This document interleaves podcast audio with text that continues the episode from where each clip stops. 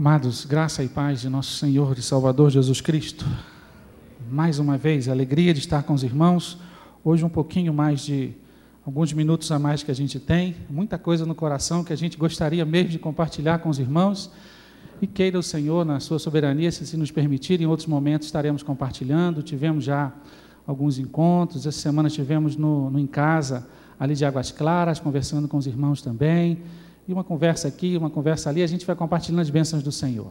Alegria estar aqui nessa noite, mais uma vez. Antes de ler o texto aqui, que nós vamos começar, eu não vou, nós não vamos propriamente pregar nesta noite um texto expositivo, não fazer um sermão expositivo, mas vamos ler a palavra de Deus. Eu, temos aqui algumas coisas que queremos compartilhar do que foi esse tempo nosso no, no campo missionário e na, na nosso retorno aqui, na, na soberania de Deus cremos, o Senhor tem muito para fazer ainda, ainda, e há de nos abençoar nesta noite. Mas eu quero, antes disso, é, fazer aqui uma, uma observação e uma propaganda, né? Hoje pela manhã os irmãos procuraram, o Alex falou alguma coisa sobre atletas de Cristo, né? E perguntaram se já tinha essa camiseta. A Denise até estava com uma. E aí nós conversamos no final com o pastor Marcos, e aí, agora à noite, tem alguém que está lá no curso, no Ceflau, e trouxe algumas camisetas dessa aqui. São algumas. Eu sei que, eu creio que não vai dar para todo mundo, mas não precisa também correr. Lá fora tem alguém que está aguardando, você pode encomendar lá, tá? Olha aqui. Para que esse, esse, esse, levantamento aqui? as ofertas dessas camisetas é, vão diretamente para a equipe que já está se preparando para ir para a China agora nos Jogos Olímpicos, em agosto. E eles estão vendendo também lá na, na, no Ceflau Ceflau, com preparação de líderes para trabalhar com a ferramenta do esporte na evangelização. E esse grupo está indo, tem um grupo, eu não sei agora quantos, não lembro agora quantos, sabe, Vilma? Eu, me falaram, mas eu me esqueci. Tem um grupo é, aí de todo o Brasil que se juntou, que está indo para lá para a evangelização naqueles dias. Está aqui, Jesus ama você, é, ama você. E aqui atrás, tá? Em mandarim, certo? Então você pode comprar. Eu não sei o valor, soube, Vilma, viu quanto é? Não, né? Está lá fora. Não vou falar o preço, não. não. É só de, de criar expectativa, né? pode procurar, com, com, tem um grupo lá fora que pode atender os irmãos nessa necessidade que alguns já procuraram, desejando adquirir. Meus irmãos, vamos ler então um texto da palavra de Deus. No, está, vamos projetar aqui agora, no, na segunda carta de Paulo aos Coríntios, no capítulo 5, uma pequena parte do, do, do versículo 14 que nós queremos compartilhar com os irmãos nesta noite. Estamos certos de que Deus tem algo para, certamente já falado ao nosso coração. Estava aqui nesse momento de, de ministração aqui, cantando, e estava imaginando, a gente sente uma, uma, uma, saudade disso, né? Como a gente sente saudade. Como é gostoso, pastor. Como é gostoso, né? Como é gostoso. A gente está aqui com a igreja cantando, adorando e louvando o Senhor. Lá fora a gente sente saudade, sente saudade mesmo. Bênção de Deus. Então vamos ler? Podemos ler todos, mundo, todos juntos aqui agora? Vamos lá? Pois o amor nos constrange, e ele morreu por todos, para que aqueles que vivem já não vivam mais para si mesmos, mas para aquele que por eles morreu e ressuscitou. Obrigado, Pai, pela tua palavra e pela verdade que encontramos aqui. E que é um desafio para nós, Senhor, é um desafio para nós, vivermos pelo Senhor que, no, que ressuscitou, que morreu e ressuscitou em nosso lugar. O desafio nesse tempo, Pai, desafia-nos nessa noite, Pai, para nós entendermos mais ainda a profundidade do que é viver na dependência do Senhor. Pai, em nome de Jesus nós oramos a Ti. Amém. Irmãos, essa palavra aqui de Paulo, tenho lido esses dias, estudado a segunda carta de Paulo aos Coríntios e tenho visto aqui coisas grandes do Senhor na vida daquele homem de Deus, do missionário Paulo.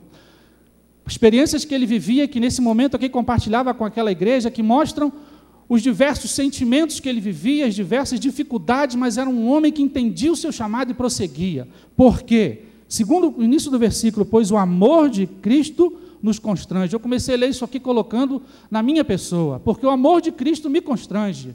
E quando o amor de Cristo nos constrange, irmãos, nossa vida se torna diferente. A gente pode cantar, sou feliz com Jesus.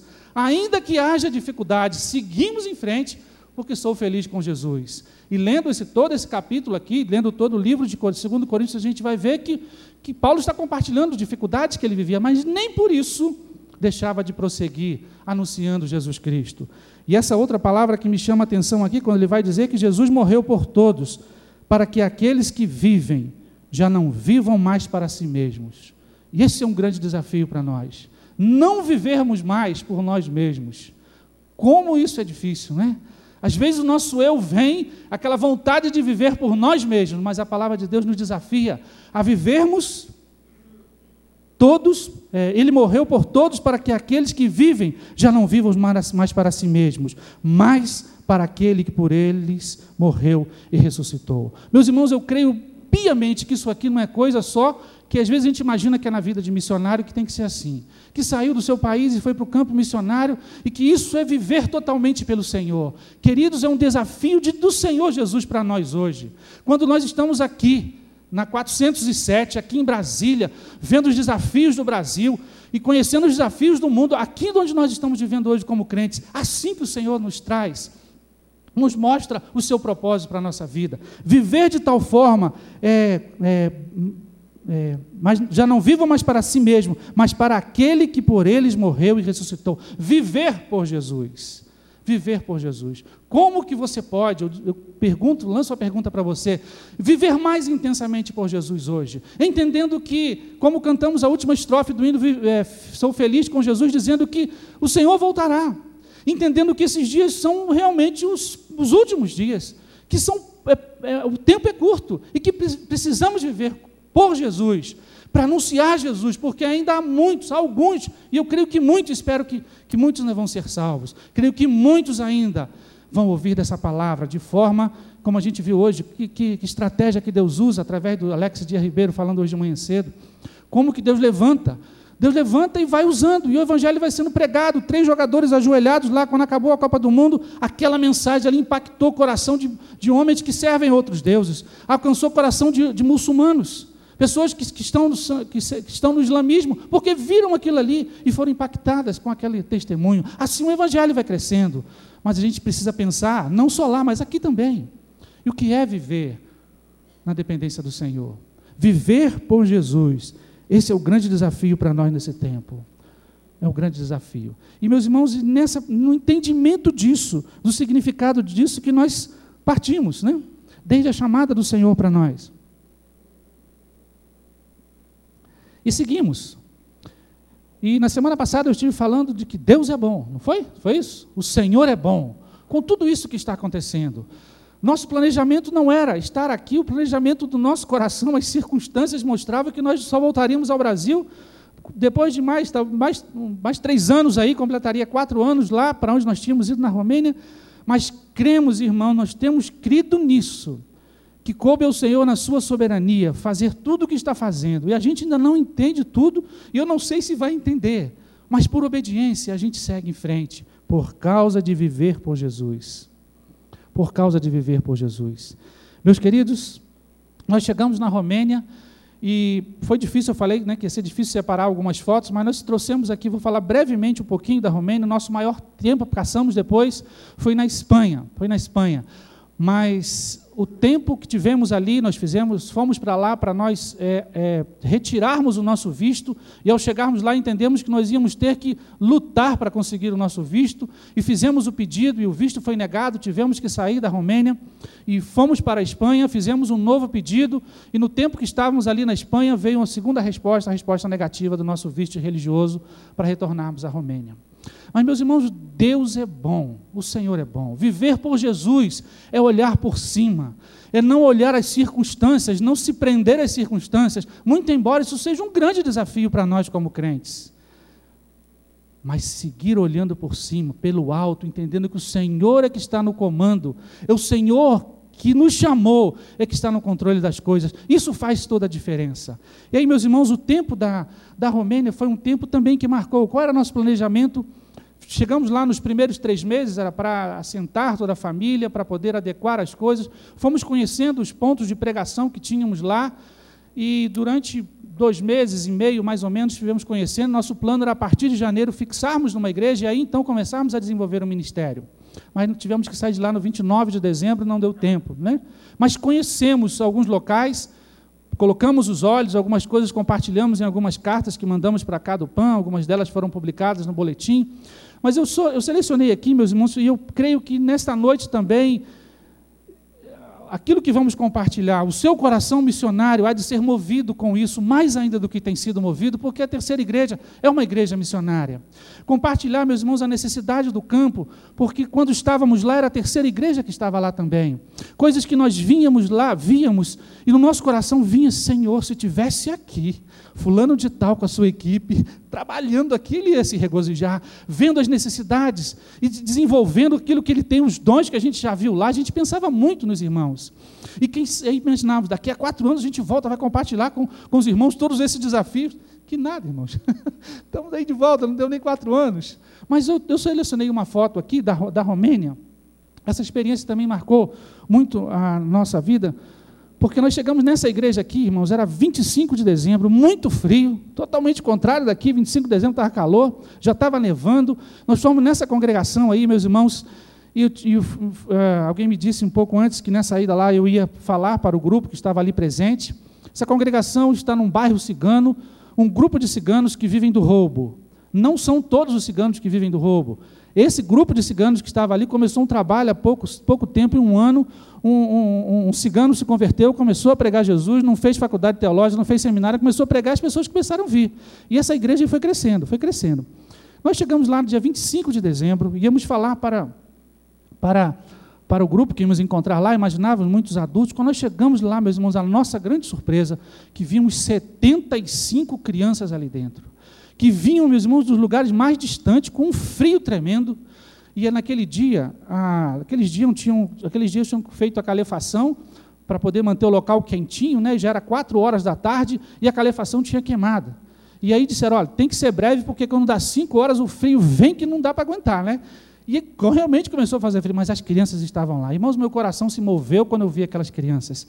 Sabe por quê, irmãos? Eu já tinha visto outras e em outros momentos eu compartilho também. Falta quem lhes ensine professoras e professores de crianças, falta quem lhes ensine. E eu não consegui pregar para os adultos, eu não consegui. O Senhor foi, trouxe o meu coração para falar para aquelas crianças. E eles estavam assim do lado esquerdo, eu parei ali e fiquei falando, né? Eu sei que eu falando para as crianças atingia todo mundo, né? Mas eu comecei a compartilhar para elas uma experiência que eu tive. Quando, quando eu ia à igreja, quando era pequeno, quando alguém contou de Jesus para mim, eu fui compartilhando com elas, e não é costume fazer apelo na Romênia, é uma questão cultural. Um pouquinho antes eu falei com um brasileiro que estava nos traduzindo, falei, o coração estava tão cheio que eu falei, não dá para fazer apelo. Ele falou assim, pastor, não, não é costume aqui não. Eu falei, tudo bem, irmão, não tem problema não, vamos lá. E eu compartilhei de Jesus, irmãos, meu coração cheio, cheio. E no final, ele nem ele resistiu. Passei a palavra para ele, ele fez apelo e as crianças vieram, várias vieram à frente, adultos vieram à frente. Foi uma experiência marcante para nós ali na Romênia. Mas eu trago essa aqui para destacar para os irmãos a necessidade. Não há quem ensine essas crianças. Elas vêm de local muito distante, vêm a pé. Não tem medo do frio, não, porque sabe que ali está acontecendo, tá, estão sendo ensinadas. Há um tempo atrás tinha uma missionária lá que teve que retornar, voltou, saiu da Romênia, era quem teve um tempo com ela lá, com eles lá. Mas nesse grupo aí não tem. E o trabalho do Senhor cresce ali também. Quero compartilhar com os irmãos também, nesse próximo slide, nós ficamos em Sevilha, desse tempo que fomos para a Espanha. Sevilha fica próximo da, de Portugal, mais ou menos aí uns 80, 100 quilômetros, e nós tínhamos uma igreja que nós fomos ajudar ali em Portugal. Grande desafio também. Nós só conhecemos essa igreja em Portugal, no sul de Portugal. E ali, meus irmãos, irmãos estão vendo aqui, já tem duas aqui. Pudesse apagar essa aqui, acho que melhorava um pouco. Não melhora não, pastor? Se fosse possível apagar, por favor, Vanice. Tá? Essa igreja aqui, meus irmãos, já está um bom tempo sem pastor está um bom tempo sem pastor. E nós estivemos lá auxiliando, pregando alguns domingos. E olha, irmãos, ali essa igreja é o exemplo do que está acontecendo hoje. Não só desafio para plantar igrejas, mas desafio porque há igrejas pequenas que não têm quem os lidere. Não tem liderança. Igrejas com às vezes com meia dúzia de membros, 10, 15, 20 membros. Meus irmãos, Deus ama também aquela parte do mundo. E nós estivemos ali pregando, e eu trouxe aqui, meus irmãos, para compartilhar com os irmãos. Aqui do lado não está muito claro, mas nesse dia eu estava celebrando a ceia com os irmãos. Ali está o corpo diaconal daquela igreja. O irmão aqui, o irmão Aureliano, que é um português. O corpo diaconal, né? O corpo nosso diaconal aqui é grande, né, pastor?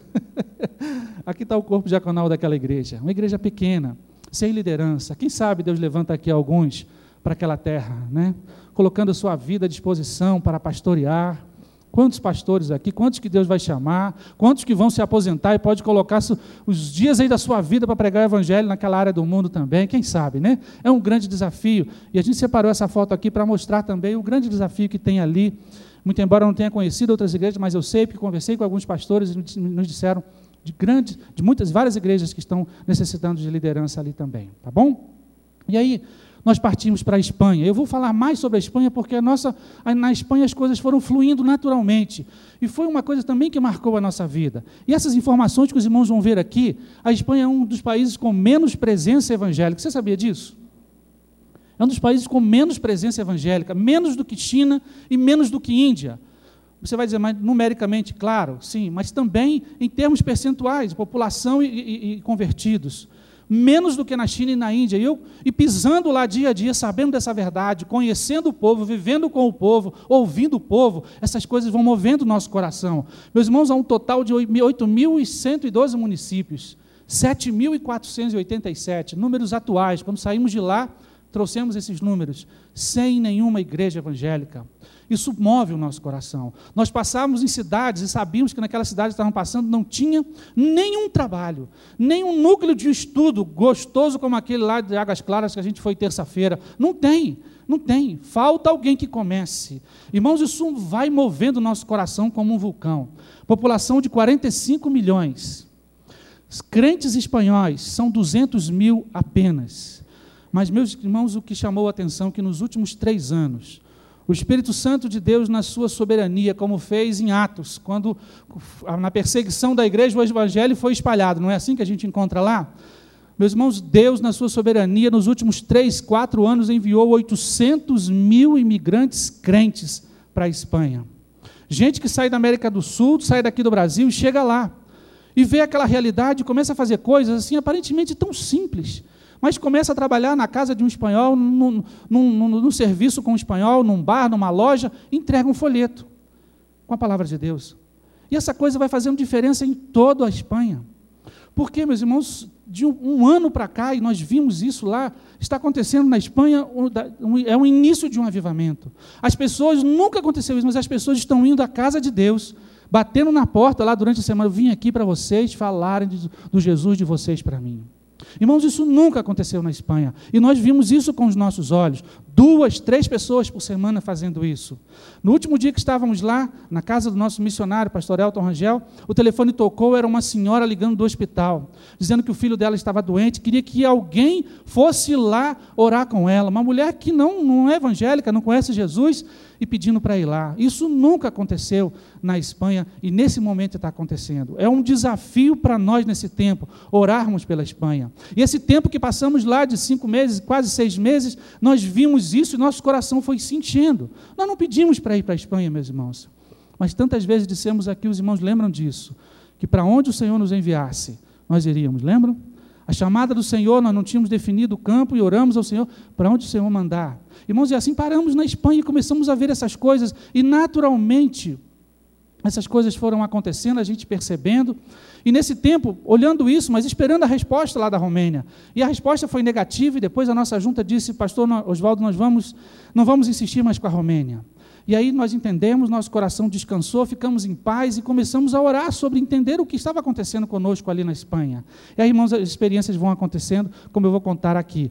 E agora, essa questão dos imigrantes é uma prova do que está acontecendo hoje. A, a, a, essa ida deles para lá tem um tempo previsto. Mais um, alguns anos, essa ida, esse, esse movimento vai para outro lugar. É assim que a história conta que sempre acontece. Mas sabe o que é isso aqui, irmãos? Conhece isso aqui? Gostoso ou não? Gostoso, né? Deus é tão bom, Deus é bom, né? O Senhor é bom. Não sabe que nós comemos pequi na Espanha? Agora imagine, irmãos, na Espanha, Deus nos permite comer isso. Mas sabe como é que isso aconteceu? Ferramenta de evangelização. Fomos a um, a um aniversário, encontramos lá um casal de brasileiros, começamos a conversar e o Senhor foi tocando no nosso coração para nos aproximarmos dele. E nesse bate-papo, ele teve a feliz a, a, compartilhamento de dizer que ele estava com piqui, é, como que diz? conserva em casa e não tinha como, não sabia como fazer. Eu falei, mas já está resolvido, você vai lá para casa, a gente faz esse piqui. Irmãos, aí começou a amizade. Aí começou a amizade com aquele casal, foi lá para casa, Denise fez um piqui com arroz. Foi? Com frango, com frango, foi uma maravilha, né? Piqui com frango. É, com arroz também tinha, né, gente? Também tinha, não tinha? Eu estou enganado. Foi, meus irmãos, foi uma maravilha. Foi, eles gostaram demais, nós também, e tanto tempo sem comer. Irmãos, ali foi nascer uma amizade com uma família que Deus foi abençoando a nossa vida, com as experiências que a gente foi vendo eles crescendo ali. Ferramenta, Deus usa aquilo que Ele quer usar. O piqui foi a transformação. E assim, irmão, nós tivemos a experiência de conhecer esse casal que está aqui agora nessa primeira foto. Pode passar, por favor, Carol. Esse casal aqui, ele, ele era aqui de Anápolis vários anos lá em lá, na Espanha. E o Senhor nos permitiu, teve, nos deu esse privilégio de chegar perto dele e poder falar do amor de Deus. Eles não conheciam Jesus, logo depois a Dolores aceitou Jesus, e nós fizemos um desafio para começarmos um estudo bíblico na nossa casa. E começamos. Ele ainda não tinha aceitado Jesus. Mas vamos estudar a Bíblia? Vamos. O piqui foi uma benção, vamos continuar, né? E aí fomos em frente e desenvolvendo essa amizade. Irmãos, a partir daí, nós tivemos a alegria de, no segundo encontro, é, ela já levou o irmão dela. E no segundo encontro, o primeiro dia dele, né, do, do irmão dela, e o, e o esposo ainda não tinha aceitado Jesus. Naquele dia, o estudo que a gente estava fazendo não tinha outra direção senão apresentar Jesus assim na face. Ou aceita Jesus, ou recebe ou não recebe. Irmãos, ali naquele segundo encontro, o irmão dela entregou a vida para Jesus, fez uma oração de entrega. O, o, o, o, esposo também fez uma oração de entrega. Nós começamos o estudo bíblico e prosseguimos com eles ali. Que, o, irmão dele, o irmão dela vai vir aqui na próxima foto. Pode mostrar, por favor? Esse aqui da, daqui na, no lado esquerdo aqui dos irmãos. E aí começamos a partir da amizade, a partir da amizade isso foi, foi multiplicando. No último encontro que nós íamos ter, que não deu tempo, porque essa nossa saída a gente teve que cortar, interromper. O coro, por isso que eu disse para os irmãos semana passada que a gente estava nesse misto, alegria de voltar, de estar aqui, mas ao mesmo tempo querendo ficar lá. E ela disse, pastor, eu ia trazer minha prima vou trazer minha prima no próximo, mas não deu, não deu para a gente fazer o próximo encontro. E quando nós nos encontramos no último domingo, ela falou, pastor, eu falei para a minha amiga do trabalho que ela tem que ir lá ouvir de Jesus também, e eu já ia levá-la lá na próxima. Eu falei, Senhor, que coisa linda, o Senhor está falando o nosso coração com isso. Ela ainda não aprendeu como evangelizar, ainda está caminhando, né? mas já trazendo gente para ouvir de Jesus. Trouxe o irmão, ia trazer a prima, já ia trazer outra amiga, e é assim que a coisa vai acontecendo.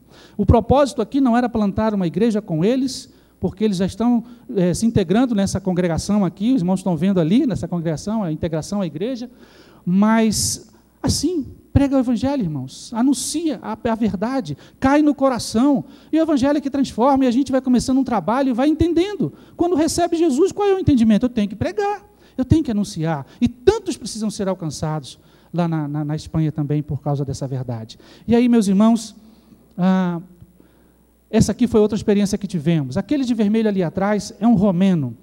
Nós, nós começamos nos relacionando com ele, ele começou nos ajudando no conhecimento do romeno, mas ele no, no estudo do romeno, mas ele não, ele não conhecia Jesus ainda.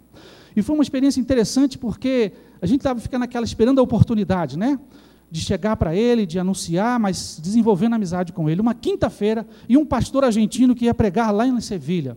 E estava muito anunciado, eu falei essa oportunidade para ele vir à igreja, e chamei. Acontece que ele não veio. Ele não foi naquela quinta-feira. A igreja realmente foi muita gente, um, um, um pastor fala, pregando, foi muito anunciado, tinha muita gente lá, mas ele não foi. No dia seguinte eu fiquei sabendo por que ele não foi. Sabe por que ele não foi? Na hora de sair, deu sono. Imagina, sono, sete horas da noite. E dormiu. Aí eu fiquei sabendo que ele teve sono, dormiu e não conseguiu. No dia seguinte eu encontrei com ele e falei: por que você não veio, Pablo? Ah, me deu sono, mas você não queria vir? Eu queria, mas um sono tão pesado que eu não consegui vir para a igreja. Eu falei, você sabe por que esse sono aconteceu? Ele não. Eu comecei a explicar para ele. Porque o que você tinha que ouvir aqui ontem à noite era do coração de Deus para você. E você, se, você ficou à mercê desse sonho porque você ainda não conhece aquele que pode te libertar dessa, dessa influência tão forte que te impediu de vir à igreja. E comecei a compartilhar, Joel e Denise, junto com ele, do amor de Deus. E ele, nós estávamos naquele dia com a nossa Bíblia é, em espanhol, com a Bíblia em romeno também, estava junto conosco, esperando a oportunidade, né? E eu comecei a levá-lo a, a fazer a leitura, levamos ele a fazer a leitura de Romanos 10 quando fala que precisa confessar a Jesus. Expliquei o plano de salvação para ele, explicamos para ele, mostramos para ele, pedimos para ele ler na Bíblia, estava interessado em ler em português, leu em português, leu em espanhol, eu falei, agora você vai ler em romeno, não tem dúvida. E ele leu, entendeu e fez uma oração de confissão ao Senhor. Começamos o discipulado com ele, também foi uma bênção. Depois ele precisou sair de lá e foi para outra cidade e seguiu orientado por nós para estar congregando em outra igreja. Mas aí conhecemos a irmã dele, que também oramos, colocamos isso na carta também, Cristina, do seu nome, e começamos a, a, a orar por ela também, porque queríamos falar de Jesus para ela. Irmãos, Deus nos deu oportunidade. Um certo dia o telefone tocou, a Cristina dizendo para nós que estava com um problema, que precisava é, se hospedar em nossa casa, que não podia estar onde ela estava. Eu falei, nós falamos, não tem problema. Vamos, a gente pode buscar você e levamos Cristina para nossa casa, colocamos, a hospedamos lá. E no dia seguinte, quando nós sentamos para tomar café, ela começou a abrir o coração. E aí nós entendemos que era a hora de falar do amor de Deus para ela.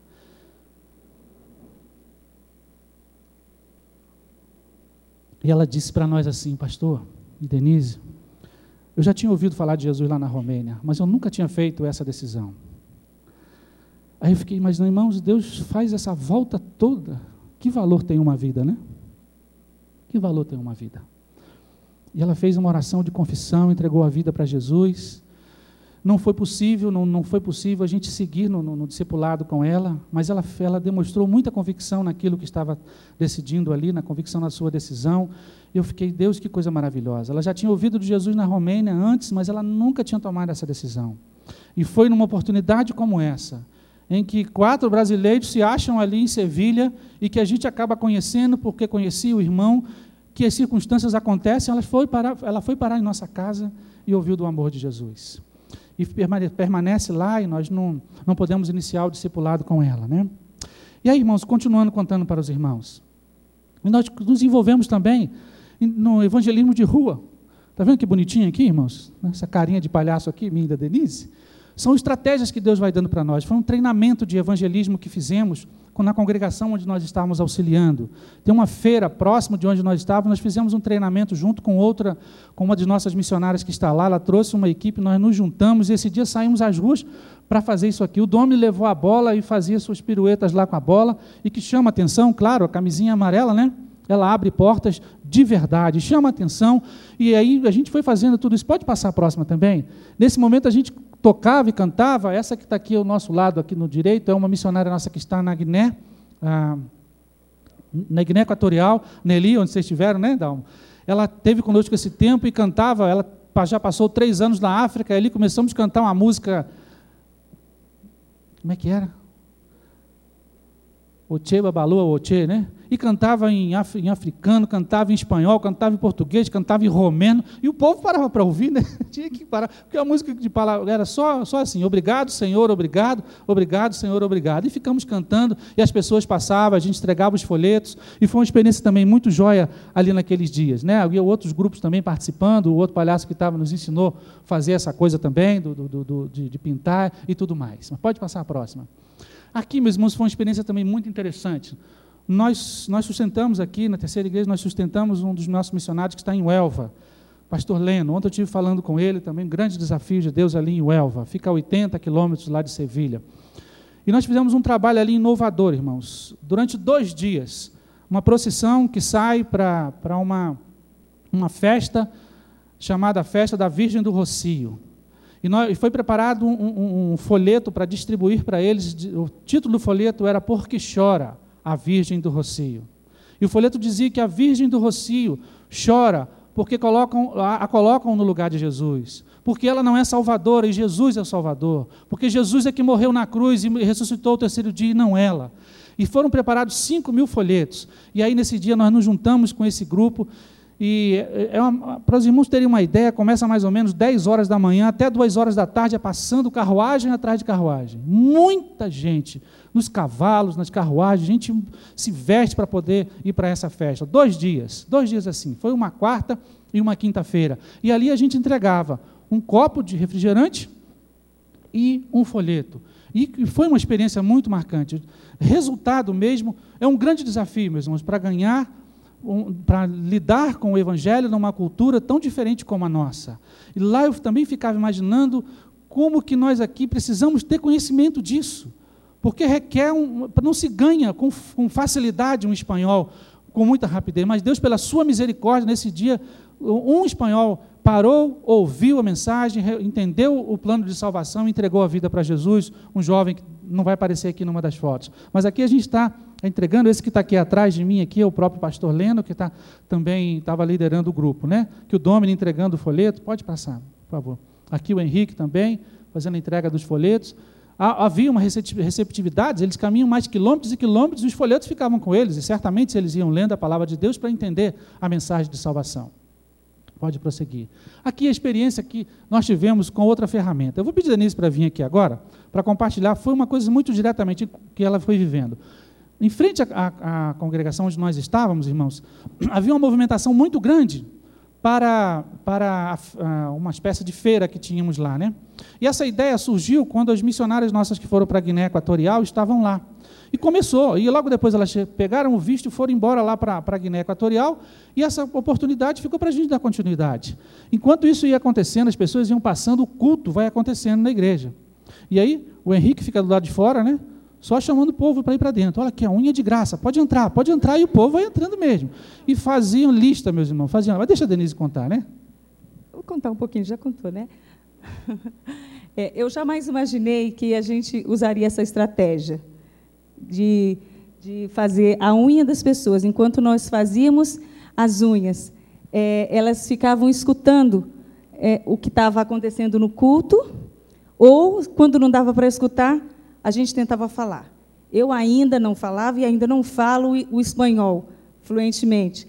Mas, numa dessa oportunidade, entrou uma senhora e eu, ela perguntou: Mas eu não tenho nenhum presente para você, e como que eu vou fazer para você pintar minha unha assim é de graça. Ué, está no cartaz, é de graça, não precisa de presente. E ela sentou, começou a chorar e a falar. Eu falei, pronto, estou perdido, não estou entendendo nada.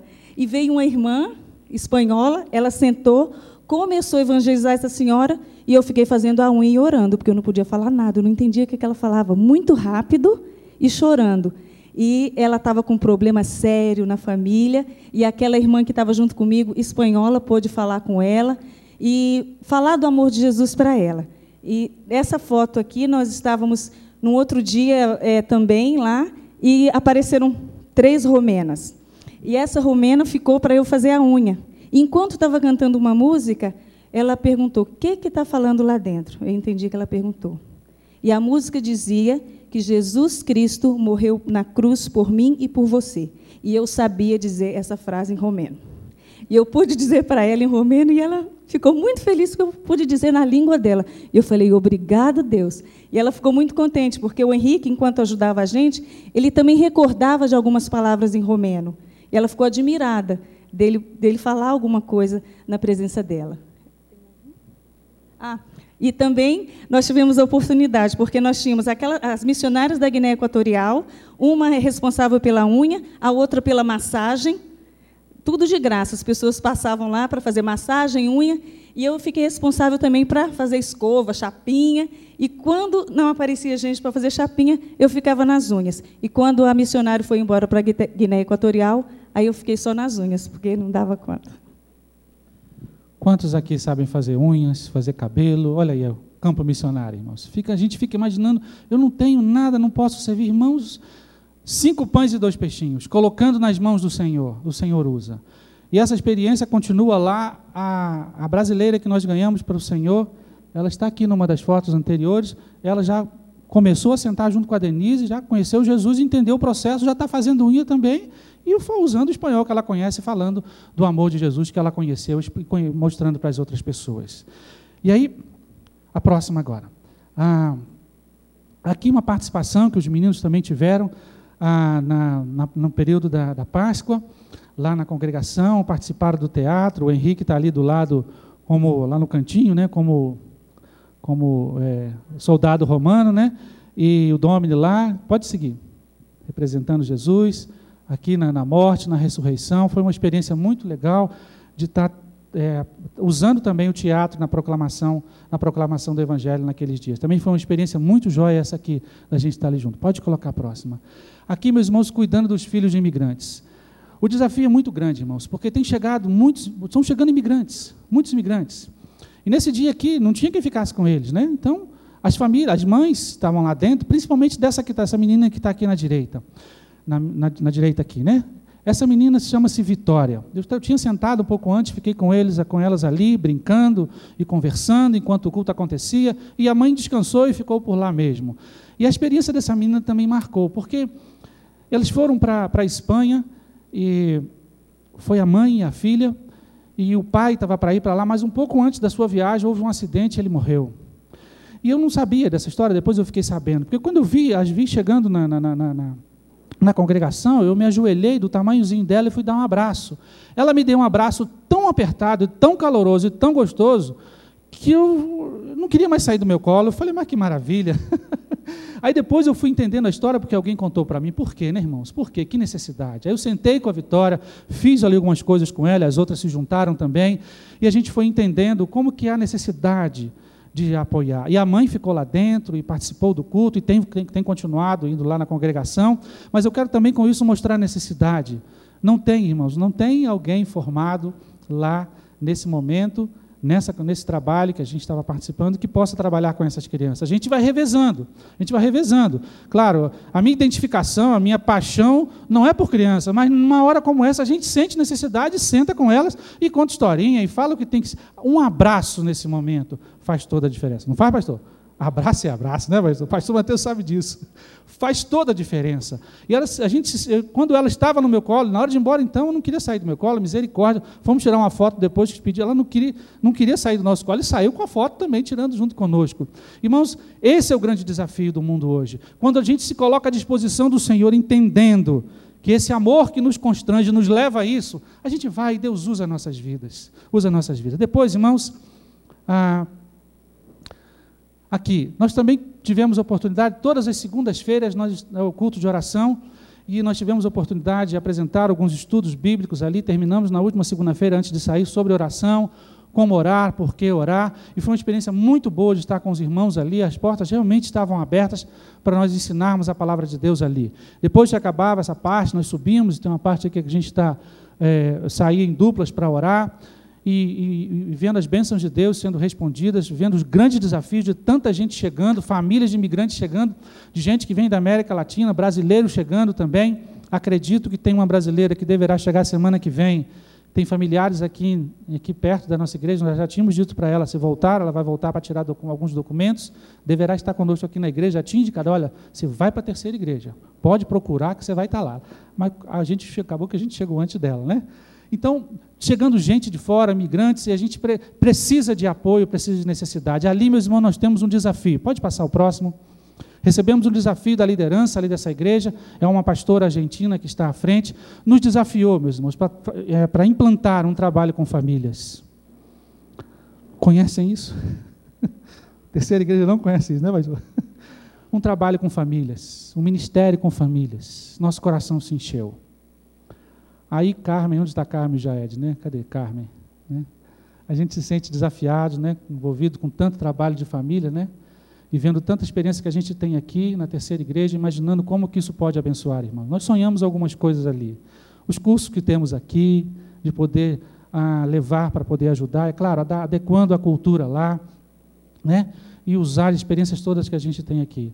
Nós respondemos que sim, nosso coração estava desejoso, porque a gente vê a necessidade, sabe que pode ajudar, quem sabe, né, pastor? Um encontro de casais com Cristo. Né? Lá se chama, já vai se chamar Encontro de Parejas com Cristo. É assim, é. Quem sabe, né, irmãos? Abençoar aquele povo, tanta gente chegando para. Igual, igual foi com a Cristina. Saiu da Romênia, foi para a Espanha. A gente saiu, foi para a Romênia, veio para a Espanha e foi falar de Jesus para ela lá. Quem sabe Deus levanta aqui, né? Nos levanta para isso acontecer um dia. As portas estão abertas, irmãos. Por isso, os irmãos entendem agora por que a gente saiu com o coração desejoso de, de trabalhar, de continuar. Mas o Senhor sabe de tudo, o Senhor sabe de tudo. E assim nós seguimos, constrangidos pelo amor do Senhor. Né? E aí, quero mostrar para vocês aqui, lá tem um grife. Bruno está aí? Deu Bruno. Tá não? Tá não, né? Liderança do grupo, lembrei do grife, irmãos. Aqui está o grife lá da. Essas três irmãs aqui, um carinho maravilhoso conosco, da igreja, da igreja. A, a, da igreja maior, da, da igreja de Sevilha Este, né? E a gente estava também sempre lá, onde hoje o pastor Elton Rangel é pastor. É um grupo assim, esse é o GRIF, Grupo da Idade Feliz, né? Esse grupo tão pequeno aqui. E eu ficava imaginando, puxa vida, hein? Já imaginou o que eu estou pensando aqui, né, irmãos?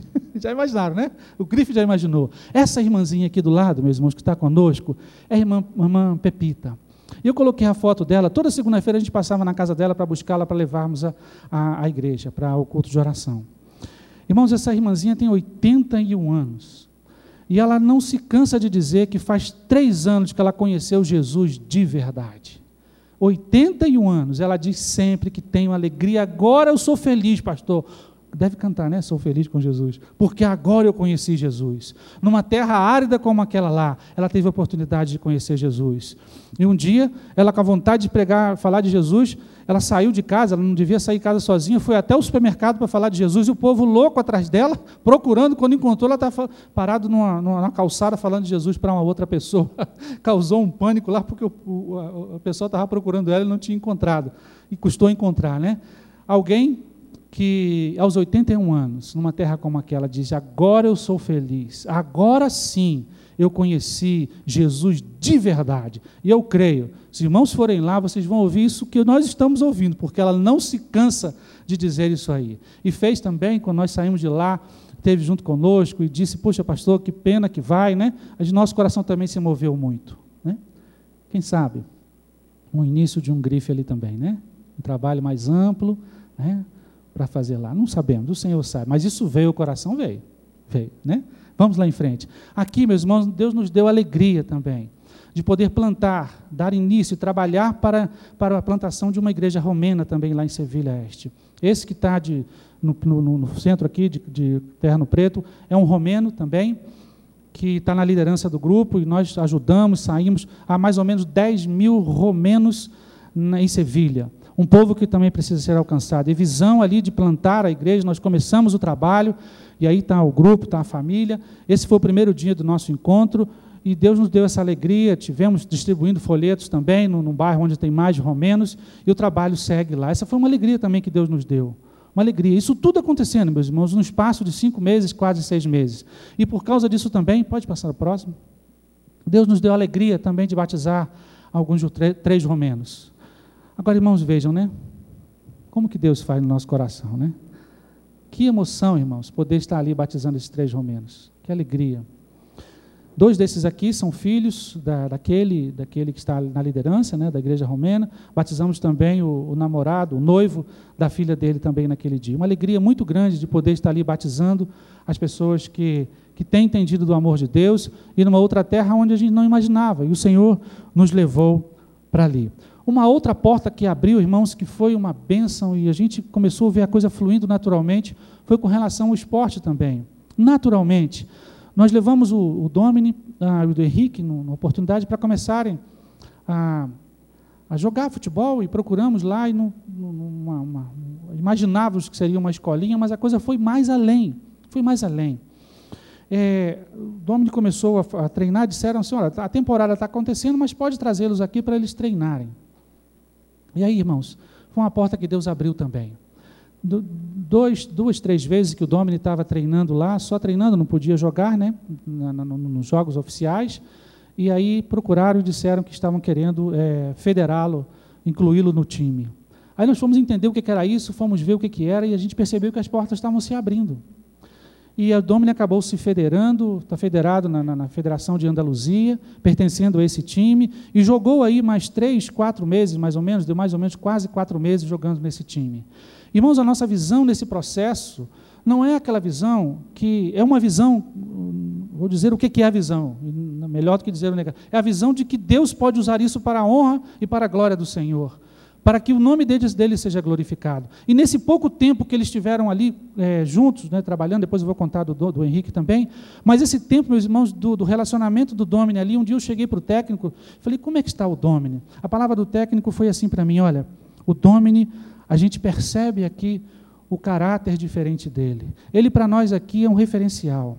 Eu entendi o que aquele homem estava dizendo, e não conto isso aqui para a glória, glória, glória do Domínio, nem a glória de nenhum de nós. Mas, meus irmãos, Deus estava nos falando ali como que ele pode usar o relacionamento. num pouco tempo, isso estava fazendo diferença. E a gente percebia, porque no final da temporada, nós fomos convidados para o um encerramento da temporada, estávamos nós lá com várias famílias daquele time, com, o time todo, ficamos de 10 horas da noite até 2 horas da manhã, só nós de crentes ali, fazendo amizade, se relacionando, batendo papo, conversando, e disso aí a amizade vai se, vai se estruturando num país onde a gente ganha as pessoas é pela amizade, por causa do futebol. Porta que Deus abriu. Porta que Deus abriu. Isso foi trazendo muita alegria para nós também, e as portas ficaram abertas porque a linguagem era comum. Vamos falar de quê? Vamos falar de futebol. Quem não conhece futebol, né? Quem não conhece? Vamos falar de futebol. Ah, porque joga assim, tal, e eles não estavam crendo muito que a Espanha ia ganhar a Eurocopa. E eu dizendo, não, mas que isso, vai chegar lá. E chegou mesmo, né? E chegou mesmo, acabou que chegou mesmo. E essa conversa no bate-papo, a gente vai fazendo amizade. Claro que não é de imediato que a gente vai apresentar o plano de salvação, falar de Jesus, mas é a amizade que vai desenrolando. E a outra experiência também, que foi muito interessante, foi com relação ao Henrique. O Henrique, chegou, ele começou a treinar somente. O Henrique não pôde jogar os jogos oficiais porque ele não foi federado. Ele estava um pouquinho pesadinho quando chegou lá e precisou ganhar, eh, perder um pouquinho de peso, né? Mas ele evoluiu e estava sempre presente nos treinos, mesmo sabendo que não ia jogar os jogos da, da, da categoria dele, que era de, de infantil. O Domi estava no juvenil. E começou a treinar, só treinar. Ia todas as semanas, toda semana, toda semana, e lá no horário dele, cumpria direitinho, fazendo amizade. Né? Pouco a pouco, naturalmente. Irmãos, nós ficamos surpresos que faltavam dois dias, para nós, pouco mais, acho que dois, três dias. O telefone tocou, era o treinador dele dizendo, já tinha acabado a temporada, falou assim: o Henrique está em casa? Eu falei: sim. Eu estou indo lá para entregar um troféu para ele. Aí eu falei: Tá bom, estamos indo para lá agora. Cheguei em casa falei, Henrique, seu treinador está vindo aí dar um troféu para você. Ele disse, mas troféu? Eu não joguei a liga, eu não joguei nenhuma partida, que troféu que eu vou ganhar? E meus irmãos, aí chegou o treinador e nós fomos lá para encontrá-lo e ele trouxe aquele troféu. E no troféu estava escrito, troféu de melhor companheiro. Irmãos, eu fiquei tão alegre com isso. Isso para mim foi uma alegria muito grande, porque são sinais que o Senhor vai trazendo para nós. São sinais. Porque a porta ficou aberta por causa disso. Falei, Henrique, meu filho, se você tivesse ganhado um troféu de, de artilheiro e que não tinha tanta importância quanto isso. Um, um time que está jogando já há mais, um ano, alguns há mais de um ano, você apenas com três, quatro meses, as portas foram se abrindo. E aí eles já tinham, inclusive, juntado os documentos do Henrique para poder federá-lo agora, a partir do início do, do próximo, na próxima temporada, porque já ia incluir no time, porque já estava com né, já tinha ganhado o corpo, já estava no pique bom, né, já estava fazendo gol, muito gol, né, e estava topando que ele fosse federado ali. Irmãos, as portas, as portas ficaram abertas ali para esse caminho. Numa terra onde a amizade é a porta para a gente ganhar as pessoas para Jesus. E essas são as ferramentas que Deus vai usando. São as ferramentas. E a gente glorifica Deus por causa disso. Não há nenhuma glória. Ah, Paulo vai escrever também aqui aos Coríntios dizendo que o Senhor é quem nos capacita a glória do Senhor nisso tudo. E quando a gente deixa a correnteza de Deus levar, deixa o Senhor levar. Ele vai fazer o que ele quer, vai fazer o que ele quer. Alegria nossa. E se a porta não abrir para o futebol, não há problema, a gente vai seguir em frente. O Senhor é quem sabe. Mas se essa ferramenta for uma ferramenta de Deus para chegar a alcançar pessoas, para a glória do Senhor há de ser assim. Estava dizendo para o Dominic que se Deus o levar para alguma coisa nesse nível de grande impacto, como vimos hoje de manhã cedo o Alex falando, vai alcançar muito mais pessoas do que a gente pregando em vários púlpitos durante a todo o período da nossa chamada, da nossa trajetória. Se Deus quiser fazer, Ele faz, colocando, nos colocando à disposição do Senhor. Irmãos, isso move realmente o nosso coração. Moveu e tem movido, e foi isso que essas coisas que estavam acontecendo. E aí, eu selecionei aqui Atos 20, 24, meus irmãos, que diz que, para a gente poder entender, né, sei que os irmãos sabem disso, mas esse texto tem me chamado a atenção quando Paulo diz: Todavia, não me importo, nem considero minha vida de valor algum para mim mesmo. Às vezes nós valorizamos a vida tanto, né? Para mim, para tanto valor, com tantas coisas que a gente se envolve. Mas a gente vai ver a vida de Paulo, meus irmãos, e os grandes desafios missionários de hoje. Se tão somente puder terminar a corrida e completar o ministério que o Senhor Jesus me confiou. Irmão, Jesus confiou um ministério para todos nós. Todos nós aquele que está ao seu lado, que ainda não conhece Jesus, ele é o desafio para você alcançar, para você anunciar Jesus. Aquele que você encontra no metrô, que você encontra no, na caminhada, é o desafio, é o ministério de anunciar essa verdade, na oportunidade que Deus vai dar. é, de testemunhar do Evangelho da graça de Deus. Não me importo nem considero minha vida de valor algum para mim mesmo, se tão somente puder terminar. Irmão, nós não sabemos até quando poderemos continuar pregando, até Deus nos chamar, ou até Jesus voltar. Mas eu costumo dizer, até em tom de brincadeira, é uma, é uma brincadeira que eu vou dizer aqui agora, né? mas eu não sei aqui, mas eu quero dizer para os irmãos que lá naquela área do mundo parece que está muito pertinho de Jesus voltar. Parece que está muito pertinho. Eu creio que os irmãos sabem disso, que os irmãos estão vendo aqui também. Mas, meus irmãos, os desafios, quando a gente pisa num campo missionário e vê a necessidade tão grande, a gente se sente no ardor de fazer alguma coisa, de colocar joelhos em terra, de clamar ao Senhor e deixar o Senhor nos conduzir. Quando a gente vê todos esses desafios, irmãos, e fique pensando, puxa, como que, que nós aqui na, na nossa terra, aqui no nosso Brasil, a gente tem tantas facilidades mais que poderíamos usar para a honra e para a glória do Senhor. Às vezes até gastamos um pouco mais de tempo, às vezes com falta de um foco, que é o nosso propósito de anunciar Jesus. Chegando numa terra tão difícil como essa que a gente conheceu, o nosso coração se move.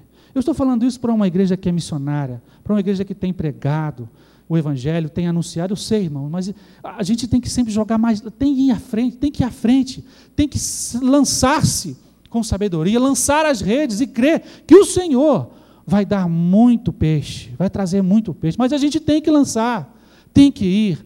Quantos Deus tem chamado aqui na terceira igreja e quantos mais Deus vai chamar ainda? Na soberania de Deus, Ele faz como Ele quer, o que Ele pede é obediência. Irmãos, às vezes nós não entendemos, mas nem precisa. Se Deus não quiser, Ele não vai dizer. Está lá Deuteronômio 29, 29, tem coisas que são reservadas para o Senhor. E que nos resta fazer e obedecer. Grande desafio, meus irmãos, grande desafio, ministério com surdos. Não, há não vimos trabalho lá. Com trabalho com surdos. A gente lembrava, puxa vida, nossos irmãos lá sabem. Talvez um dia breve possamos voltar, não sabíamos que tão breve para dizer isso. Iniciar um trabalho lá com eles. Irmãos, o mundo está aberto para a proclamação do Evangelho. E esse, meus irmãos, é o grande desafio para nós nesse tempo. O que Deus pede de você nessa noite? O que Deus está pedindo para você nessa noite? Está pedindo para colocar talvez a sua profissão, os seus talentos, os seus dons. Deus usa, Deus usa, Deus usa, Deus usa. Denise um dia aprendeu a fazer unha, jamais imaginava que um dia parar naquela situação. Quais são os talentos e os dons que Deus te deu? Você está se formando numa universidade hoje para quê? É para ganhar dinheiro? É para encher, encher uma, ter uma conta gorda? De que adianta isso se as, as muitas almas estão partindo para a eternidade sem Cristo? De que adianta isso se os dias estão chegando ao fim e nós vamos para a eternidade viver todo mundo, todos juntos com o Senhor? E os dias estão chegando e muitos estão precisando ouvir de Jesus. Para que você vai usar sua formação hoje, sua, sua universidade, seu mestrado, seu doutorado? Se não para a glória do Senhor também. Talvez o Senhor levante aqui pessoas assim. Talvez alguns tenham pensado de alguns que já estão se aposentando. Antes de ir para o campo, nós falamos isso aqui. Você já pode dedicar anos de sua vida, já tem seu sustento. As coisas se tornam mais fáceis. A gente vai percebendo como que as portas estão abertas. Falta uma decisão. Eis-me aqui, Senhor. Envia-me a mim. Olha, eu posso dizer para você que não vai ser fácil. Não vai ser fácil. Vocês sabem, nós estamos vivendo isso. Mas vale a pena, irmãos. Vale a pena. A alegria de vermos as pessoas encontrando com Jesus, a alegria de vermos as pessoas entendendo o amor de Jesus. Eu fico imaginando, Senhor, o rapaz morava aqui em Anápolis. Em Anápolis. Ele foi lá para a Espanha, o Senhor fez essa volta e nos permitiu através do piqui. Se aproximar. Deus ama. Como Deus? Eu falei para ele, como Deus te ama, rapaz. Deus ama você demais, olha só. E você andava lá em Anápolis fazendo um monte de coisa que não devia, mas olha aqui agora. Ó. E o discipulado foi mostrando que ele estava entendendo isso, estava crescendo e estava prosseguindo, né? Nós deixamos alguém lá discipulando eles também, seguindo. Irmãos, esse é o grande desafio do mundo. Nós temos muito, precisamos fazer mais, fazer muito para, pela proclamação do Evangelho, porque ainda há tempo, mas o tempo é curto. O tempo é curto. Eu quero concluir essa palavra, meus irmãos, com esse desafio colocando esse desafio diante do Senhor. Eu não sei se essa a música viria agora, Pastor Edson, é agora? Vamos cantar uma música agora, irmãos, já preparada aí. Gostaria que você tivesse é, fazendo essa oração que nós vamos cantar agora. É um desafio para nós, é um desafio para nós. Ser um vaso de bênção. Às vezes Deus precisa quebrar para fazer de novo, né? E para as novas levar os perdidos. E quantos estão precisando dessas novas? Quantos Deus aqui nesta noite está impactando com essa mensagem? Quantos Deus está aqui nesta noite chamando? Vale a pena, irmãos. Apesar das circunstâncias que às vezes a gente vai e acontece que a gente não espera, o Senhor está no comando. O Senhor está no controle, Ele sabe de todas as coisas. Ele sabe. O que Ele espera de nós é uma resposta em obediência aos grandes desafios do mundo sem Cristo.